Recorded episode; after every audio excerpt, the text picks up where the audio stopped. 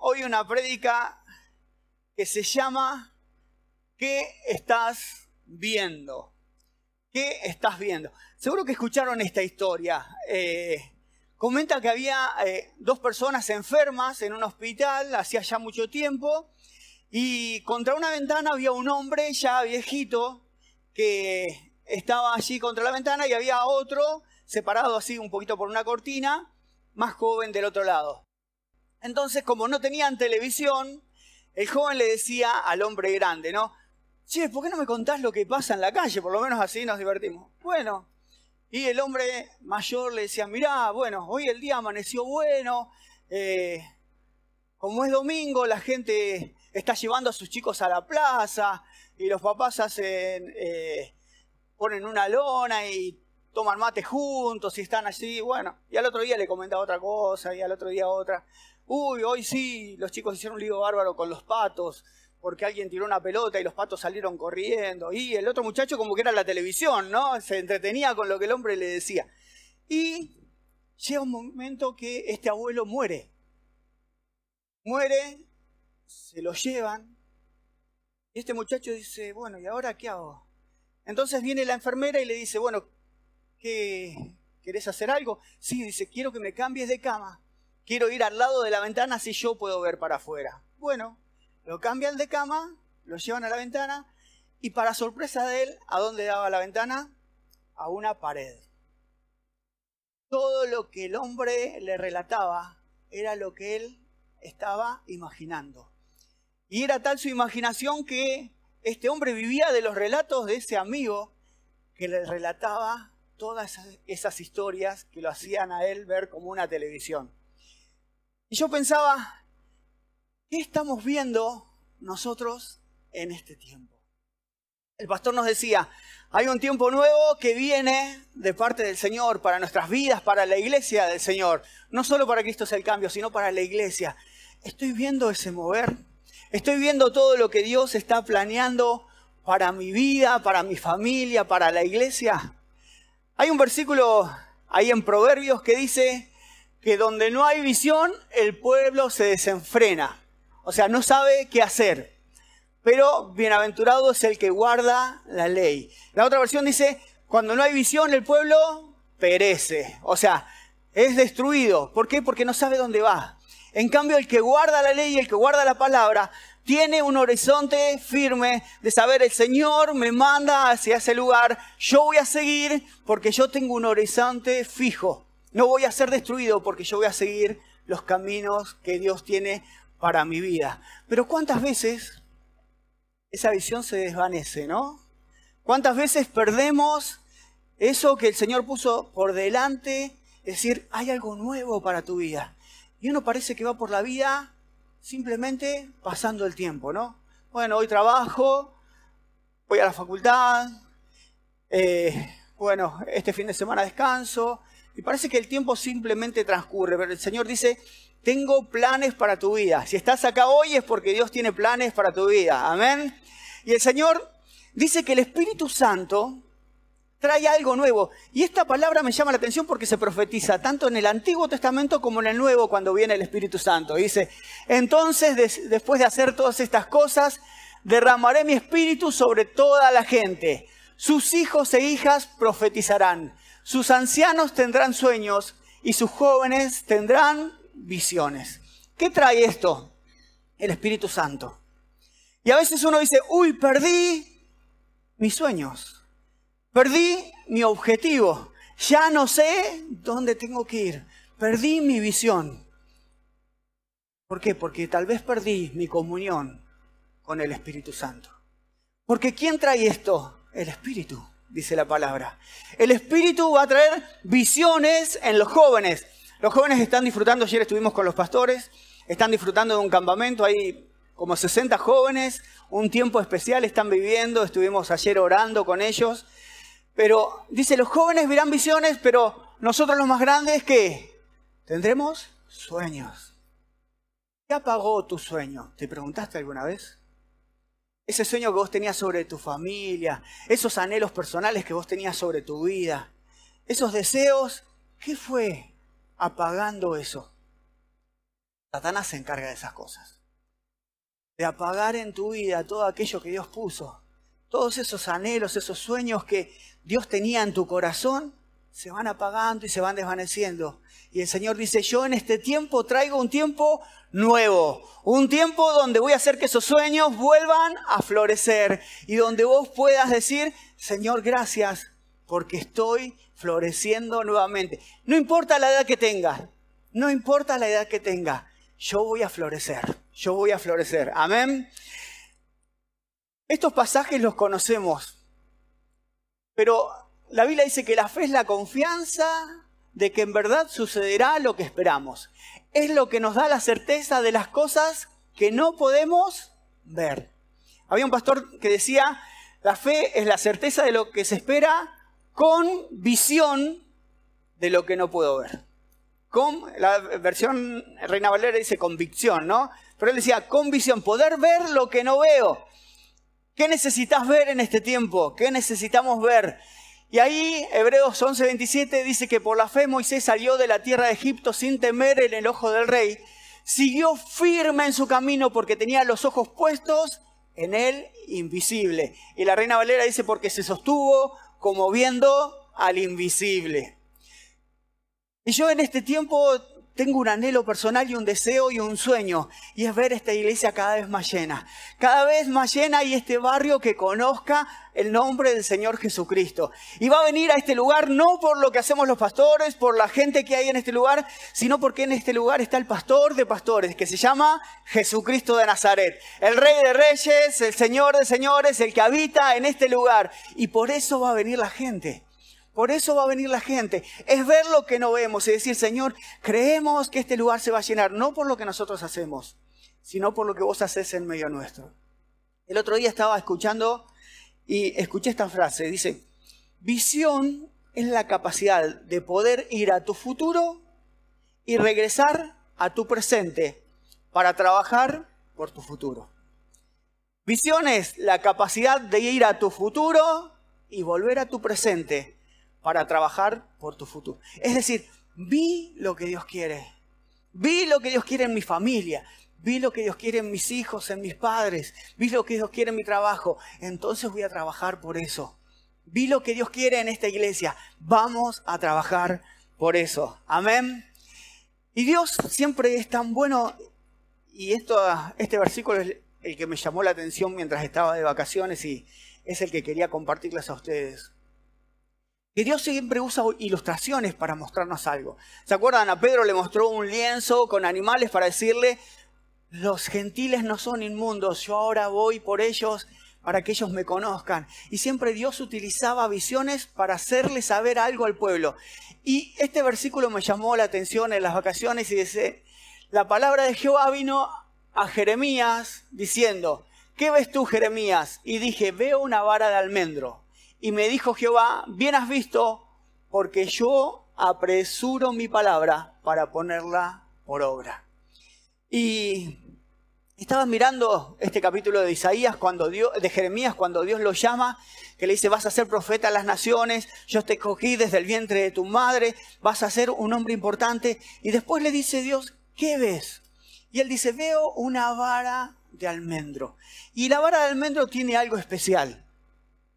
La vara de almendro, la planta de almendro, dice, estaba mirando algunos artículos, dice que en Jerusalén, en las afueras, está lleno de plantaciones de almendros. Pero el almendro tiene algo particular, que florece antes que cualquier otra planta. Es invierno todavía y el almendro ya está dando sus flores. Entonces al almendro se le llama en el hebreo el vigilante o el que anuncia una nueva temporada. Entonces Dios le dice a Jeremías, ¿qué ves? Una vara de almendro, hay algo nuevo que viene. Y ahí, están las palabras en hebreo, ¿no? Dice, ¿qué ves? Una vara de almendro, que es Shaquet, el que anuncia, el vigilante, el que despierta.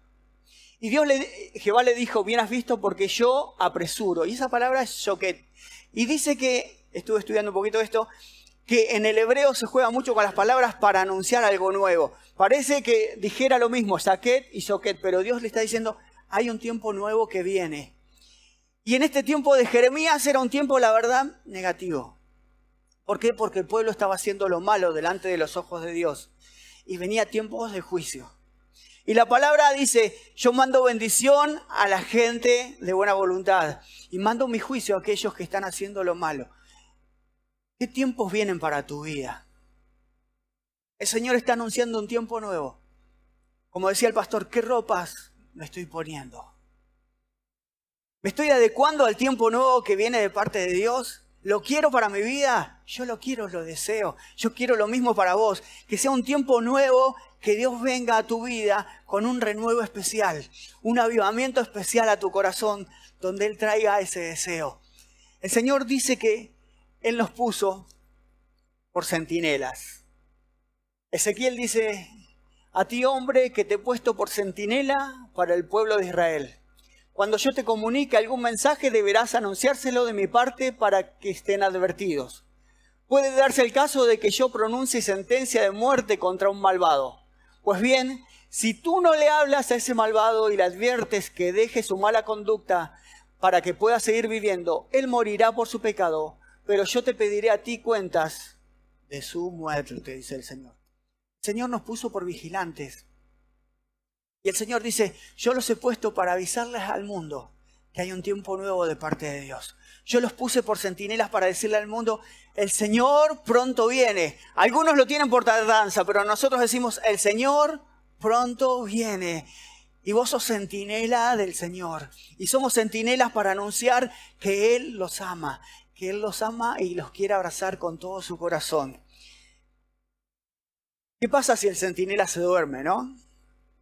¿Qué pasa cuando el que está de guardia se duerme? El pueblo va a ser conquistado.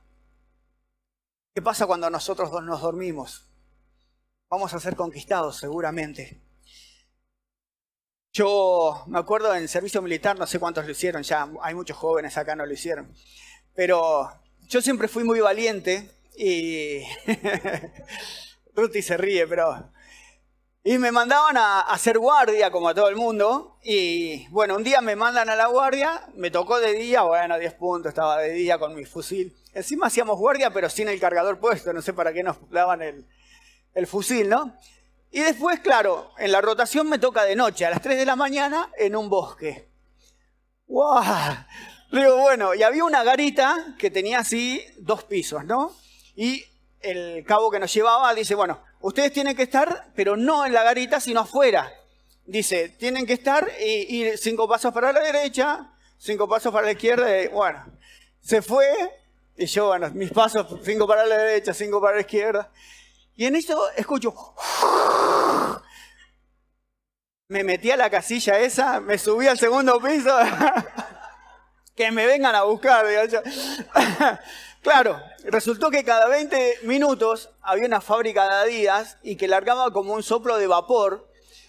Claro, imagínense yo, valiente, ¿no? Estaba ahí en mi guarida secreta arriba de... Pero ¿qué pasa cuando ese centinela se duerme? El pueblo es conquistado. ¿Qué pasa cuando vos te dormís? Dejas de conquistar. Dejas de conquistar todo aquello que el Señor tiene para tu vida. Entonces tenés que estar despierto. Porque si estás dormido te van a conquistar. Te va a conquistar la desilusión, el fracaso, la desesperanza, la angustia, la depresión. Te va a conquistar. En cambio, cuando estás expectante de las cosas que Dios tiene para tu vida, vos decís, yo espero en Jehová, el Rey de Reyes, el Señor de Señores. Estoy expectante, no voy a dejar que nada me conquiste, porque mi esperanza está solo y únicamente en Él, en el Rey de Reyes. Ahora, nos podemos dormir. Yo tengo un limonero que planté hace dos años. Se me durmió, se me durmió el limonero. Me lo vendieron con flores y me dio dos limones. Me dijeron que era de las cuatro estaciones. Y, pero ¿saben qué lindo que está? Tiene unas flores verdes, olor a limón tiene, pero no me da ningún limón. Y yo digo, se me durmió el limonero, no sabe que él tiene que darme frutos. Pero a veces nosotros nos pasa lo mismo, ¿no? Nos dormimos y nos olvidamos que tenemos que dar, ¿qué? Fruto. El Señor dice, yo los llamo para que den fruto y mucho. Y el fruto es el carácter de Dios en mi vida. Es el carácter de Dios en mi corazón que hace que otras personas cuando nos ven digan, ¿qué tiene esta persona que yo no tengo? Y cuando vienen a preguntar, ahí nosotros decimos, somos centinelas para desearte que Jesús te ama, que Jesús tiene un plan para tu vida. Fuimos a visitar a Tony el otro día, el pastor, estamos yendo a visitarlo. Tony está pasando por un tiempo de enfermedad, pero no está dormido para nada. Y fue la psicóloga del hospital a alentarlo. Y, le dice, bueno, y le pregunta, bueno, ¿y qué pasa con tu muerte? Y Tony le dice, bueno, yo del polvo vine y al polvo me voy a ir. Pero ¿sabes una cosa? Yo me voy al cielo. Y sabes, la Biblia dice en Juan 3:16 que porque de tal manera amó Dios al mundo que dio a su Hijo. Y él le decía, porque nos hicieron escuchar, y él le decía, ¿sabes qué es de tal manera? Es algo incomprensible, es algo que ni vos ni yo podemos entender. Y le empezó a hablar del Señor, estaba más despierto que cualquiera, y le empezó a hablar, ¿y qué te piensan que terminó haciendo? Esta persona terminó aceptando al Señor Jesús. Estaba llorando y ella se fue, sí, es para aplaudirlo. Y si Tony nos está mirando, que él también reciba esto. Porque cuando alguien está despierto no pierde posibilidades, porque dice, Señor, yo estoy despierto, expectante de todo lo que vos tenés para mí. Y vieron cuando uno se va de un lugar y termina diciendo, ¿por qué no le dije que Jesús lo ama? Estoy dormido todavía. El Señor dice, quiero despertarte en este tiempo porque viene un nuevo tiempo. Hay un almendro que está floreciendo para tu vida. Amén. Es para tu vida. No lo desperdicies porque viene un tiempo nuevo de parte de Dios. Tres cosas para despertarnos, para que no se nos haga tarde. Primero, dejar el pecado. El pecado te adormece. ¿Por qué? Porque te separa de Dios. El pecado te termina separando. Y el Señor dice, quiero que vistas ropas como limpias, ropas nuevas. ¿Por qué en la parábola que nos contaba el pastor, eh, el Señor saca a esta persona? Porque no tenía que las ropas adecuadas. Y el Señor dice, yo quiero que en este tiempo mi iglesia tenga ropas adecuadas, ropas limpias, estén preparados, santificados, no pensando, uy, estoy perdiendo algo, sino que estoy ganando en el Señor todo aquello que Él tiene para mi vida. Santificate. Todo aquel pecado en el nombre de Jesús ahora se va de tu vida.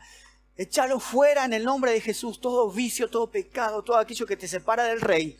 Y échalo en el nombre de Jesús. Esta palabra dice, porque no adulterarás, no matarás, no hurtarás no dirás falso testimonio, no codiciarás. Y cualquier otro mandamiento en esta sentencia se resume, amarás a tu prójimo como a ti mismo. El amor no hace mal al prójimo, así que el cumplimiento de la ley es el amor.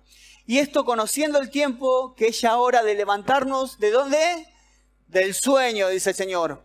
Porque ahora está más cerca de nosotros nuestra salvación que cuando creímos. Dios está más cerca sepárate, quita todas esas vestiduras oscuras de tu vida. Pedile al Señor, al Rey de Reyes, que te ayude, porque Él está de tu lado. Yo estoy con vos todos los días hasta el fin, dice el Señor.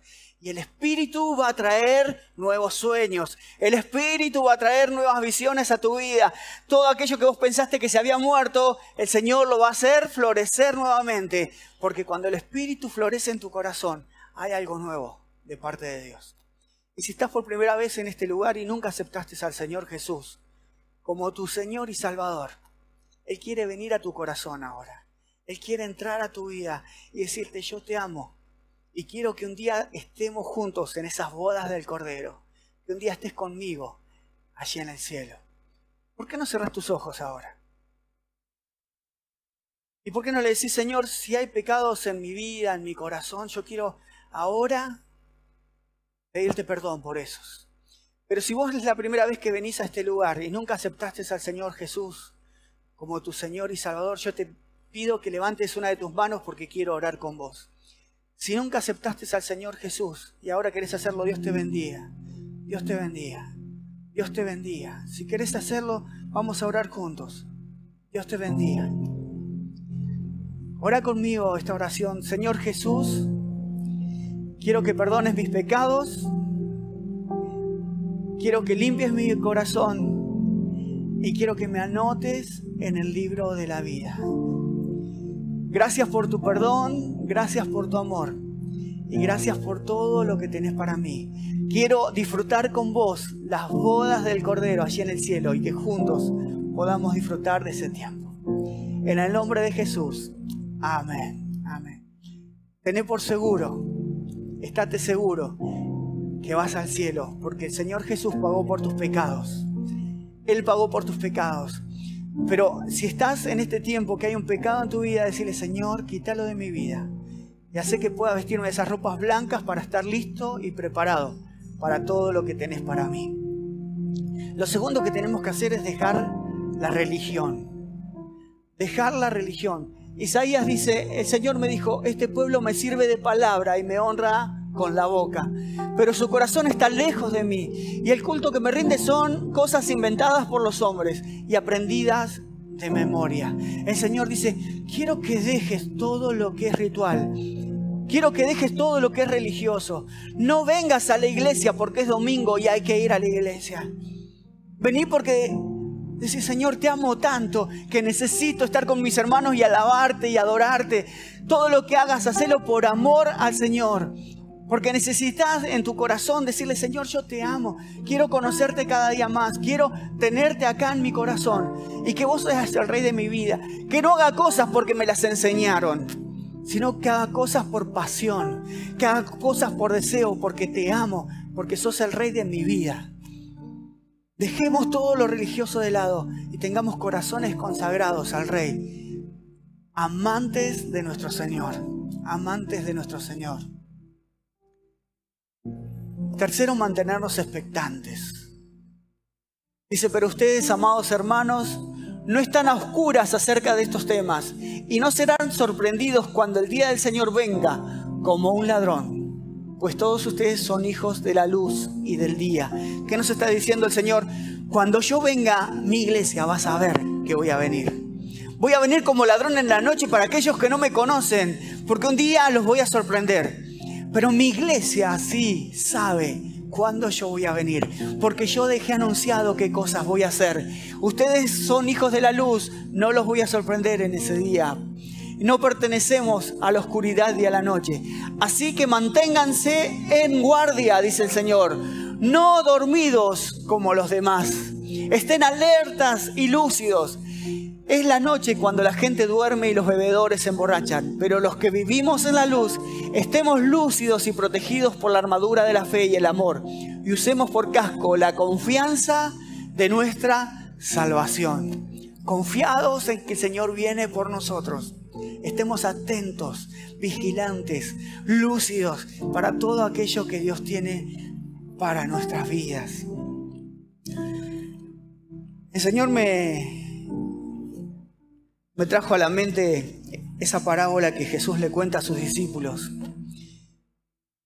Y le dice, Jesús le contó una historia. Un hombre rico tenía un campo fértil que producía mucha cosecha. Se dijo a sí mismo, ¿qué debo hacer? No tengo lugar para almacenar todas estas cosechas. Toda esta plata no tengo dónde ponerla. Entonces pensó, ya sé, Tiraré abajo mis graneros y construiré unos más grandes. Así tendré lugar suficiente para almacenar todo el trigo y todos los bienes. Luego me pondré cómodo y como me diré a mí mismo, amigo, tienes almacenado para muchos años. Relájate, come y bebe, diviértete. Pero Dios le dijo, necio, vas a morir esta noche. El reino de los cielos se ha acercado, predicaba Juan el Bautista. Y me sorprendió ver a personas jóvenes morir en este tiempo. Este chico en la costa no imaginaba nunca que tan pronto iba a terminar su vida. A veces el reino de los cielos se apresura hacia nosotros. Y el Señor nos dice, ¿estás preparado? ¿Estás vigilante? ¿Estás atento? O sos como este hombre necio que decía, voy a armar todo lo que tengo para disfrutar acá. El Señor te dice, construí en los cielos, construí en los cielos porque ahí hay cosecha y cosecha en abundancia. Cuando el pueblo de Israel va y estaba en Babilonia, Dios los lleva nuevamente y comienzan con Nehemías a construir el templo. Y empiezan con gozo, cantando, construir, construyen y construyen.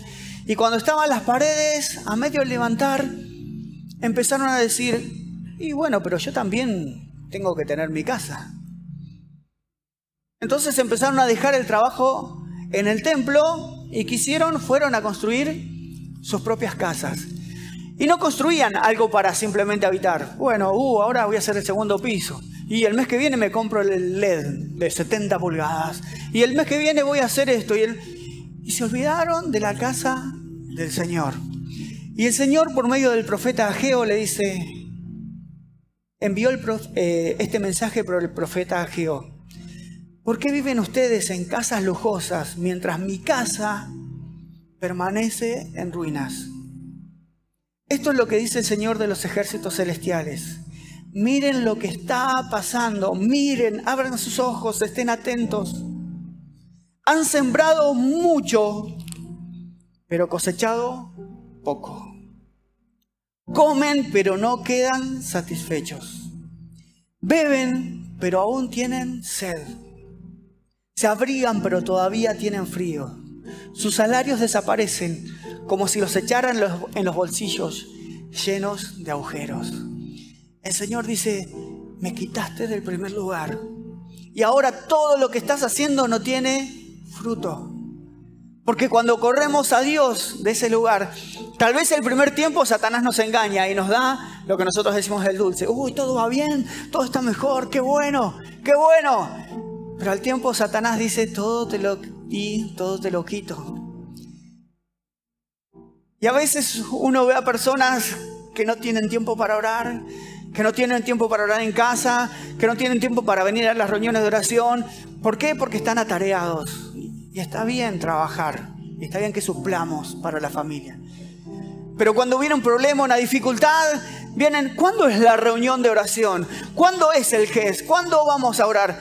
¿Por qué aparece tiempo cuando estamos en dificultad y no aparece cuando tenemos tiempo real para el Señor? El Señor dice, estás construyendo tu casa, pero estás dejando mi casa en ruinas. ¿Cuál es su casa? Tu templo. Vos sos la casa del Señor hoy. Y tal vez mi casa está en ruinas hoy, o la tuya. Y el Señor dice, te estás ocupando de tantas cosas que estás dejando que tu casa esté en ruinas. Pero yo traigo un nuevo tiempo, dice el Señor, para despertarte. Traigo una vara de almendro. ¿Cuántos lo creen? El Señor trae una vara de almendro para mi vida, para la tuya, para la iglesia. Y miren lo que Dios le dice después a Geo. Él le llama la atención y después, entonces Ageo, enviado de Jehová, habló por mandato de Jehová al pueblo diciendo, yo estoy con vosotros, dice Jehová. Las mismas palabras que Jesús nos dijo a nosotros. Yo estoy con ustedes todos los días hasta el fin. Y versículo 14, y despertó, ¿quién? Jehová, Dios despierta. Y despertó Jehová el espíritu de Zorobabel, hijo de Salatiel, gobernador de Judá, y el espíritu de Josué, hijo de Josadac, el sumo sacerdote, despertó al intendente y despertó al pastor y les dijo, viene un tiempo nuevo. Y después que hizo, despertó el espíritu de todo el resto del pueblo. Y vinieron y trabajaron en la casa de Jehová de los ejércitos, su Dios. El Señor nos despierta. El Señor nos despierta en este nuevo tiempo y dice, yo te estoy llamando, yo te estoy llamando a una nueva relación, yo te estoy llamando en tu corazón a decirte, vení, estemos juntos, estemos a cuenta, juntate en casa conmigo. Juntate en casa conmigo porque viene un nuevo tiempo y yo quiero que tengas esas ropas listas, estés preparado para las bodas estés preparado para la fiesta, estés preparado para el tiempo nuevo que Dios ha determinado para la iglesia en este tiempo, en este año, para tu vida. ¿Por qué no oramos al Señor ahora?